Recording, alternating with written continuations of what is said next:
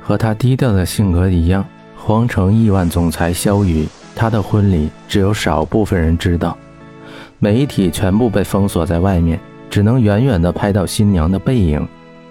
意大利著名设计师设计的婚纱，轻轻地从花瓣上划过，脚边泛起一层粉色、白色的花瓣，蔚蓝的天空不断坠落花瓣。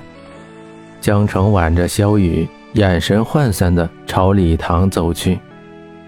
蔚蓝的天空上，飘絮的白云如同被撕碎的心，支离破碎的散落在那儿。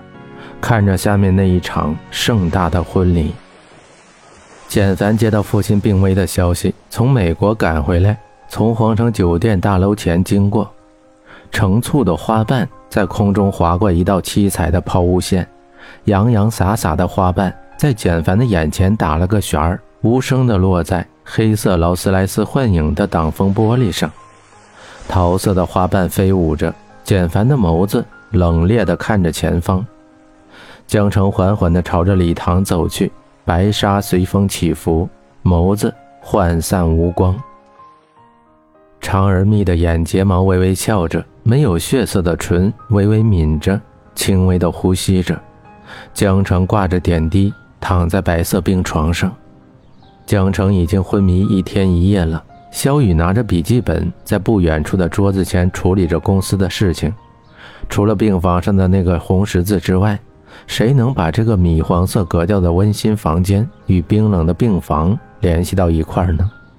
白色的窗帘轻轻飘动，蓝色的电脑屏幕发着幽幽的光芒，紧皱的眉毛下方是一双深邃的眸子，手指轻轻地敲打着键盘。一天一夜中，除了医生进来之外，只有他一个人守在这儿，未曾离开。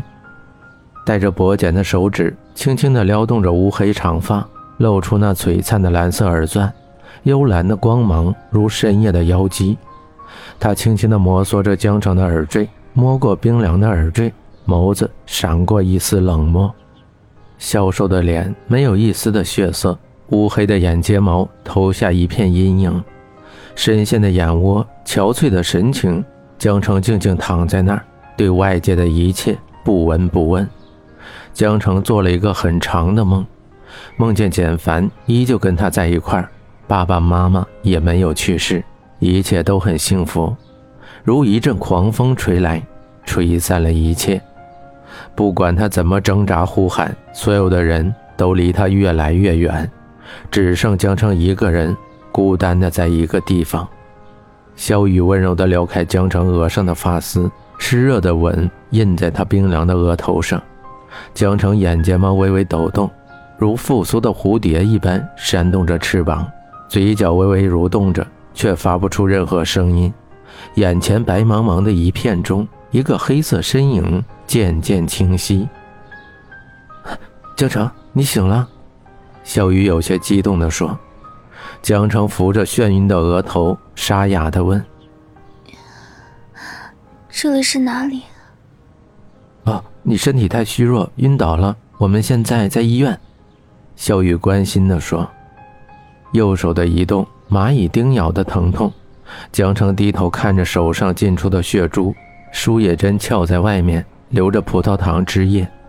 一只温和的手按住江城受伤的右手，神色如水的包扎好他的手。